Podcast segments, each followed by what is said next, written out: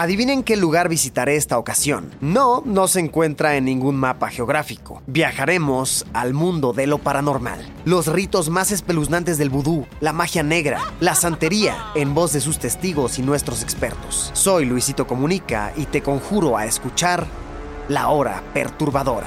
Todos los miércoles un podcast original de Spotify. Escúchalo gratis. ¿O qué creías? ¿Que al inframundo me iba solo? Pues no. Tú vendrás conmigo.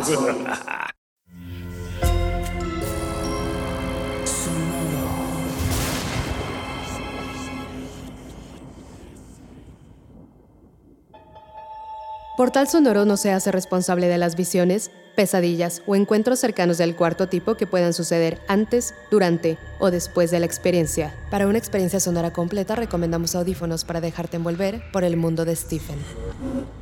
Escucha bajo tu propio riesgo. Stephen se baja de la Harley Davidson Heritage Softail frente a la librería Dimox. Se desabrocha la chamarra de piel negra que le regaló un biker que tiene la leyenda en la espalda Grow Old Disgracefully, deja el casco y entra al local. Deambula sin prisa viendo libros de autores australianos y dirige sus pasos hacia su sección favorita, los libros de terror. Encuentra algunos ejemplares de sus obras, les quita el celofán y comienza a firmarlos, como quien firma la cuenta al final de una noche de borrachera. ¿Qué demonios está haciendo? ¡Voy a llamar a la policía! Antes de que pueda explicar algo en su vestimenta de motociclista infernal, los oficiales australianos ya están en la puerta del pequeño local. A punto de esposarlo, uno de los policías por fin lo reconoce. Ustedes... Sí, por eso firmé mis libros, pero solo alcancé a dedicar seis a mis lectores constantes antes de que el chico este enloqueciera. ¿Me puedo ir? Después de una larga sesión de fotos, disculpas y autógrafos, Stephen vuelve a subirse a la Harley, con la sensación del deber cumplido y una mezcla de incompresión australiana. Mientras maneja por todo ese continente salvaje, otros motociclistas con ropa de cuero lo saludan como si fuera uno de ellos. En su camino por carreteras infernales, el primer canguro que ve es uno aplastado contra el pavimento. La piel seca, las tripas convertidas en alfombra, las cuencas vacías y los gusanos devorándolo. El segundo, vivo, está al lado de la carretera entre los arbustos parado, esperando para cruzar con cara de si pongo una pata en el concreto voy a morir. Stephen pasa veloz frente al marsupial, sintiendo el temblor del asfalto en sus manos mientras las ruedas devoran kilómetros de soledad en carreteras que él considera perfectas para llegar al infierno. Cuando llegas a los 50 años comienzas a mentirte a ti mismo. Quizá por eso te has montado en esta moto, en este estúpido viaje por un continente que tiene insectos del puto tamaño de un perro.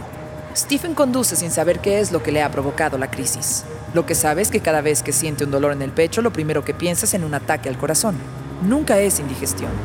Lleva tiempo soñando que se le van a caer los dientes, y cuando se resfrió se convenció a sí mismo que estaba al borde del colapso. Lo que sabe, mientras la moto ronronea entre sus piernas y el paisaje se desvanece, es que necesita espacio y tiempo para sí mismo, que el mundo alrededor se había convertido en una prisión insoportable para la voz que habita en su cabeza. Por eso acelera. Por eso deja que la Harley ronronee en el asfalto como un animal salvaje. ¡Mierda! Stephen frena evitando derrapar. La moto se colea un poco bajo su cuerpo, pero logra controlarla. Pone el pie y desmonta. La rueda delantera está completamente desinflada. Camina unos pasos y encuentra unos metros atrás un montón de clavos oxidados, los culpables de su mala suerte. El sol golpea más fuerte que nunca en ese páramo abandonado del Outback.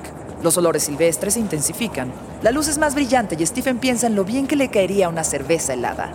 El polvo del desierto empaniza su rostro y siente cómo chisporrotea la piel de su nuca bajo el sol ardiente. Tal vez mis células están a punto de enloquecer y convertirse en putos melanomas.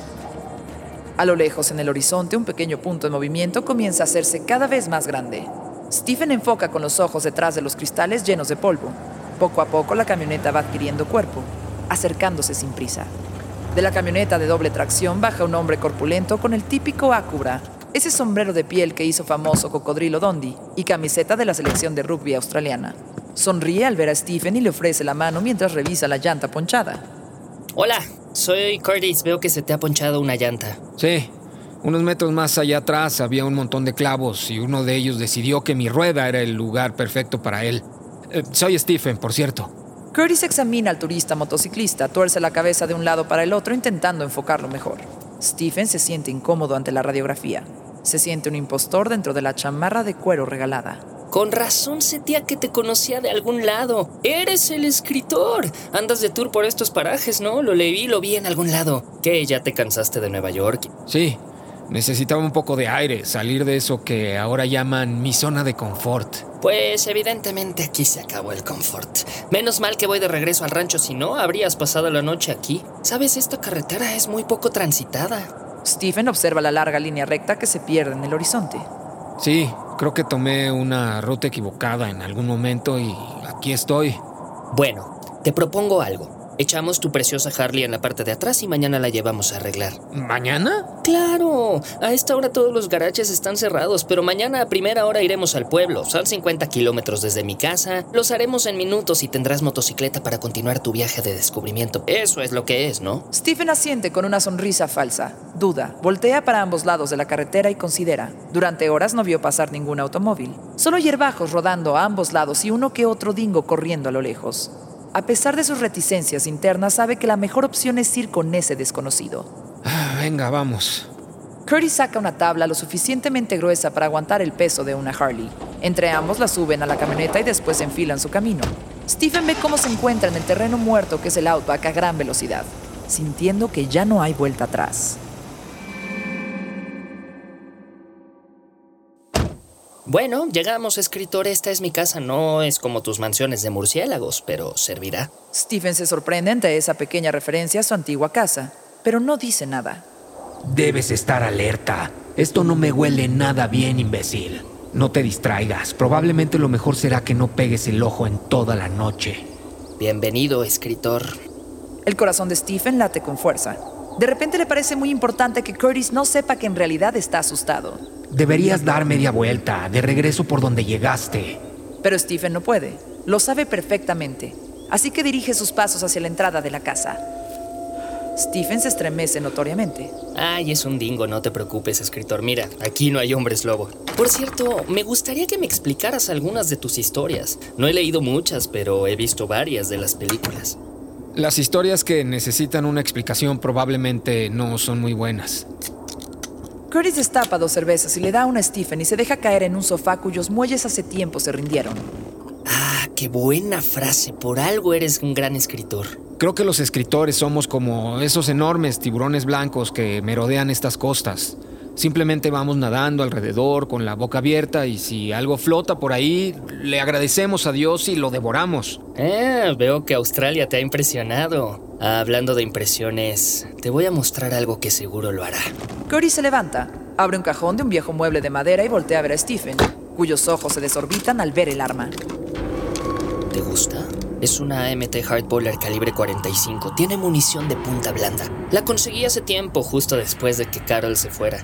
Al principio quería pegarle un tiro, pero descubrí que ya no me interesaba esa zorra anoréxica.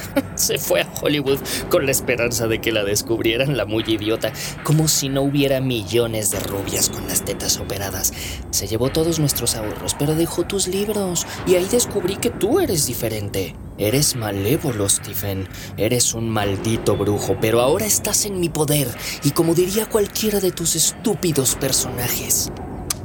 La pistola apunta directamente al rostro de Stephen. Se da cuenta de que probablemente morirá antes de oír el disparo. Quizá verá la llama saliendo del cañón. También comprende que está a punto de manchar los pantalones. Parte de su muerte es un volcán de pánico y confusión, pero otra parte parece más clara de lo que ha estado en años. Esa parte considera el hecho de que realmente puede morir ahí, en un rancho en medio de la nada australiana. ¿Qué es lo que quieres? Primero, saber cómo estás, escritor. Muerto de miedo. El pelo le cae sobre la frente. Se le ha pegado con el sudor, pero tiene miedo de apartárselo con la mano. Tiene miedo de que algún movimiento haga que Curtis apriete el gatillo. Curtis, podemos arreglar esto como seres civilizados. No hay nada civilizado aquí. Mira, puedes jurar todo lo que quieras, que jamás aceptaría la palabra de un hombre como tú. Cualquiera que acepta la palabra de un escritor recibe su merecido. Una de las mejores cosas de escribir es que nos da la oportunidad de explorar lo que podría o no pasar cuando hayamos abandonado la vida. Ah, pues estás muy cerca de averiguarlo, porque todos ustedes se creen tan inteligentes, ¿no? Van contando historias sobre el bien y el mal e infectando las mentes de estúpidas como Carol. ¿Te crees inteligente ahora? No. Mientras el arma le apunta al rostro, el sudor lo empapa. Le arde el corte que se hizo en la mejilla al rasurarse. Entonces piensa con nostalgia en su cuarto de baño, en la seguridad y comodidad de su cuarto de baño. Daría hasta el último dólar de mis regalías por estar ahí, con la cuchilla de afeitar en la mano derecha, viendo cómo la sangre se mezcla con la crema de afeitar. Curtis interrumpe los pensamientos de Stephen y su cuarto de baño. Mira, la cuestión es la siguiente. Todos los escritores son mentirosos. Pero no todos los mentirosos son escritores. No, no, no es una ecuación equilibrada, ya lo sé. La maldita de mi esposa te leía y entonces decidió, como le dicen ahora, empoderarse y se largó. Yo soy más recto que esa carretera en la que se te ponchó la llanta. De hecho, fui yo quien lo hizo. Lo admito libremente. Yo dejé esos clavos. Estaba esperándote, aunque podría estar mintiéndote ahora mismo. Stephen está con la cabeza agachada, el pelo colgándole hacia adelante, los ojos cerrados. Parece que está rezando, pero hace décadas que no dice una oración. Una mosca se posa en la nuca y luego sale volando, alejándose de ese sudor a muerte prematura. Su cabeza adquiere una nueva perspectiva de la vida. Solo espera sobrevivir para disfrutar de ella. Si salgo de esta, lo primero que haré será dar dinero al ejército de salvación. Enloquecer no te ayudará. A él le encantaría oírte gritar. No le des lo que quiere, solo cálmate de una puñetera vez y piensa.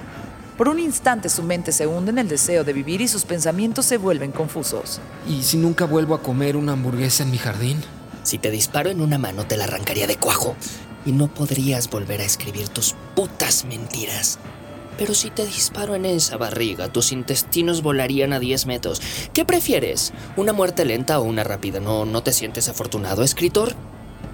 Stephen da un paso adelante, apretando los puños. No se ha peleado con nadie desde el instituto, pero sabe que ahora va a golpear a alguien para sobrevivir. Va a golpear a ese loco australiano. En un instante toda esa paranoia sobre su salud desaparece. Ya no importan los presuntos infartos, ni los ictus, ni los melanomas. Ahora le preocupa una cosa. Golpear a Curtis hasta que llore, sangre y huya como una rata. Puedes hacerlo. Curtis es 20 años más viejo y no está en forma. Puedes acabar con esto. Por primera vez en su vida, Stephen comprende completamente por qué alguien se convierte en asesino.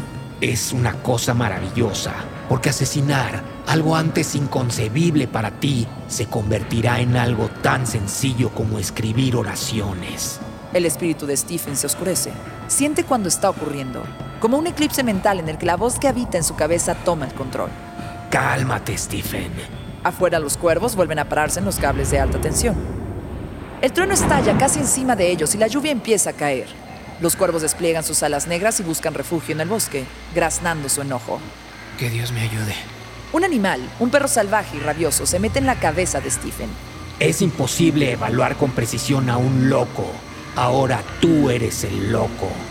Stephen está demasiado abrumado y asustado para pensar, así que su cuerpo y la voz dentro de su cabeza hacen todo por él. En un instante se abalanza sobre Curtis, quien sorprendido en el ataque no puede defenderse.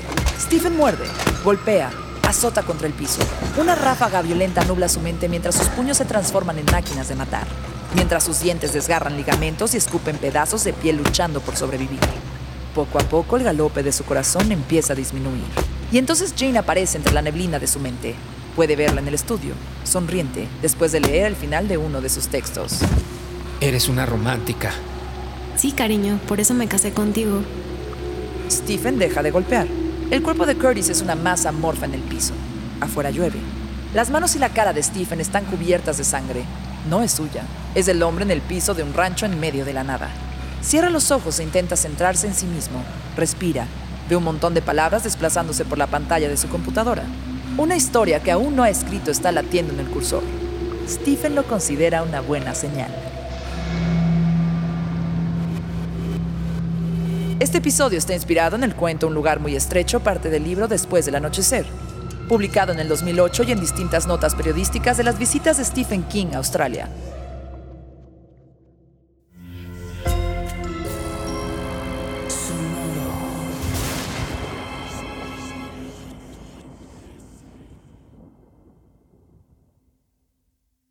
Adivinen qué lugar visitaré esta ocasión. No, no se encuentra en ningún mapa geográfico. Viajaremos al mundo de lo paranormal. Los ritos más espeluznantes del vudú, la magia negra, la santería, en voz de sus testigos y nuestros expertos. Soy Luisito Comunica y te conjuro a escuchar La Hora Perturbadora. Todos los miércoles un podcast original de Spotify. Escúchalo gratis. ¿O qué creías? ¿Que al inframundo me iba solo? Pues no, tú vendrás conmigo. Sé bienvenido a Tristan Terror, mi podcast donde comparto múltiples vivencias paranormales que mi propia audiencia me manda. Relatos sobre brujas, sectas, fenómenos extraños en distintos lugares conocidos de México. Adéntrate para que conozcas los relatos más aterradores de México.